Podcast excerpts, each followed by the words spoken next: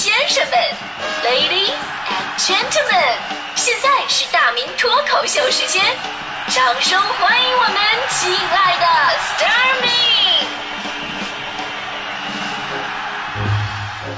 好，欢迎各位来到今天的大明脱口秀，我是大明。呃，其实这么多年来呀，就是总会有人会猜测我的家庭背景，因为我想很多人已经看出一些端倪了。对，为什么这种水平还能做这么多年的节目？家庭背景一定不简单呐，对吧？哎呀，真的是，你们不用猜了啊。呃，我可以承认，我可以承认，就是我的父亲呢。是一个省长，而且呢，在我幼儿园的时候他就已经是了。当时呢，因为他从来不给我买玩具嘛，能省就省。然后幼儿园的阿姨都说我爸爸是最省钱的家长，后来简称省长了。我爸爸省到什么地步了呢？两件小事可以说明。就第一件事，各种理由不给我买玩具，带我出门啊，路过玩具店。我说爸爸，我要买玩具。我爸说你这不是不给你买，孩子啊，这你也没早说呀，你怎么不早说 啊？你为什么不早说？你你早说呀，这这样，你早说的话，咱咱也没带钱呢，这是吧？啊，于是我长记性了，下次出门之前我就告诉我爸爸，爸呀，带点钱，我要买玩具。然后爸爸说他肚子疼，不出门了。就是早说不早说的都是套路啊。第二件小事啊。就是我爸呢，也不是完全不给我弄那个玩具。我们小的时候啊，很多那个玩具都是家长给手工做的，比方说手木头手枪啊、小木马呀，对吧？那会儿很多家长真的是自带才艺。但我爸呢，我爸是从小当的兵，没学过这些，然后呢就把家里打家具剩下的那些木头，找个锯，给我锯成了那种长方的小块啊，给我当玩具了。我说这爸呀，这这木头块怎么玩啊？我爸说了，你不是喜欢变形金刚吗？你可以想象一下，这木头块你放倒了，它就是小汽车；那立起来呢，它不就机器人了吗？然后你可以在旁边配音呢，你这不就是生动起来了吗？哎，这就是为什么至今我模仿变形金刚特别像的原因。今天中午我还会再回来的，霸天虎变形。小的时候配音配的好吗？这是是吧？但其实还有一件小事啊，就是至今让我记忆犹新。说我爸后来突然开窍了，也不知道怎么的，就是百年不遇的。有一次在街边看到有那个卖玩具手枪的，那种玩具手枪，我相信很多朋友都有印象，就是那种自带一个海绵的那个靶子，然后呢有几个长条跟飞镖一样的那种子弹，从枪管呢摁进去，弹簧摁压实了，然后一扣扳机就射出去了，打中海绵靶子就能粘在上面。我爸竟然主动买了一条那个，这还没等我高兴呢，我爸到家自己把自己屋门关上了。然后我就听到里边叮咣一顿射击和子弹撞击的声音。过了半小时，我爸出来了，看到我一脸期待，说：“啊，你作你咋在这作业写完了吗？不是爸，你那不是给我什么什么给你啊？”后来我终于明白了，就那会儿我爸呢从部队转业了，可能还比较怀念部队生活，买把玩具枪是让自己爽一爽的，找找打把亏来的感觉。当然了，你也没笑啊。其实后来啊，等我长大了，我才知道，其实很多成年人都有这样的爱好，就是喜欢玩小的时候玩那些玩具。所以这种现象呢，有一个专业的名词解释，叫童年报复性补偿。今天咱们节目呢，其实也是在聊这个话题，因为你真的会发现，现在成年人在这方面呢，跟孩子一样好奇。电商平台有数据显示，每年有七千万成年人会给自己买玩具，这其中百分之五十七是九零后，而且还总结了五大热销的复复古玩具。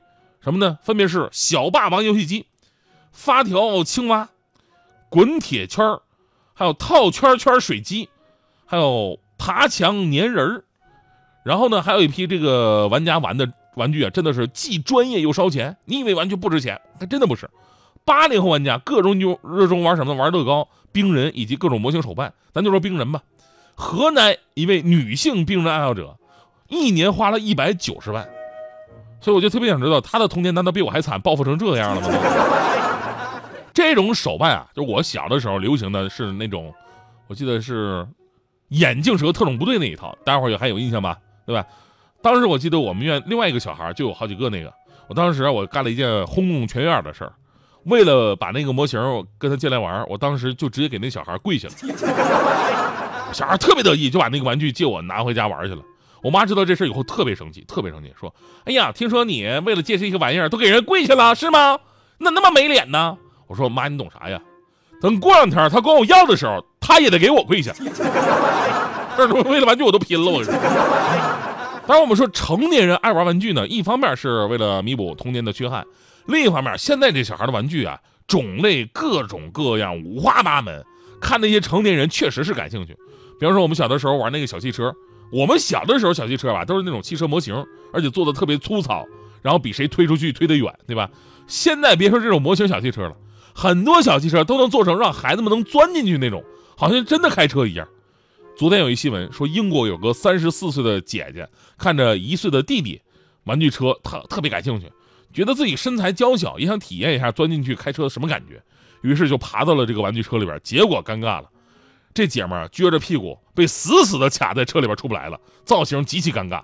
家人折腾了一个多小时也没把她弄出来，最后啊，迫不得已还是爸爸拿着刀把玩具车给锯开了，把人给救出来了。这爸爸确实挺厉害啊。姐姐三十四，弟弟一岁啊！这事儿让我想起了前不久我们扫地僧干那个事儿。有一次扫地僧一瘸一拐过来了，我说你什么情况？腿咋是什么情况？他说：哎呀，昨天好奇坐了一下儿子吃饭用的儿童座椅。所以对于我们这代人，尤其是九零后，都是在游戏跟动漫的环境之下长大的。所以我们看到很多的成年人，他们不仅是在给自己买玩具，他们也是在购买着一份情怀。可能很多玩具吧。你心心念念买到手了，但是你玩了几下也就放那儿了。但即便是摆在那里，心里都会有种满足感。我们说人总会长大，相对于玩具这个小的时候的追求，你会发现成年人想得到的东西更多更难。很多不是说父母不同意，甚至也不是钱的问题。成年人的那种无力跟无奈呀，你又不可能像小的时候父母不给玩具买玩具，然后你在地上什么撒泼呀耍赖，做不到。成年人要有自己的坚守。所以呢，买买小的时候的玩具无可厚非，毕竟啊，那是咱们如今最简单的快乐了。我们愿每个人呢都能够抱有童真，生活的简单快乐。既然说到简单快乐，最后给大家伙出个谜语吧，啊，出个谜语。来，大迪同学，大迪同学出来一下。啊，嗯，你要干啥呢？吃饭呢？啥啥题？问啥呀？那出来回答一个问题啊！今天咱们说的是关于玩具的这么一个话题。那变形金刚你知道吧？我当然知道了。不，你刚才日擎天柱变就咔咔咔咔哭哭哭变形的那个。不是威震天 啊！对对对对，霸天虎。就这一个才艺了。是变形金刚啊！我我说跟变形金刚有关问题。这个其实题面特别的简单，而且我也知道大地同学非常喜欢流行音乐嘛，这题都是有关联的，请听好：变形金刚打一歌手。啥？变形金刚打一歌手啊？变刘德华？金刚？金刚听？我不知道啊。嗯，太笨了，多简单的！变形金刚打一歌手，然后这歌手就被打死了嘛？能能打得过这个？呃，你好无聊啊你。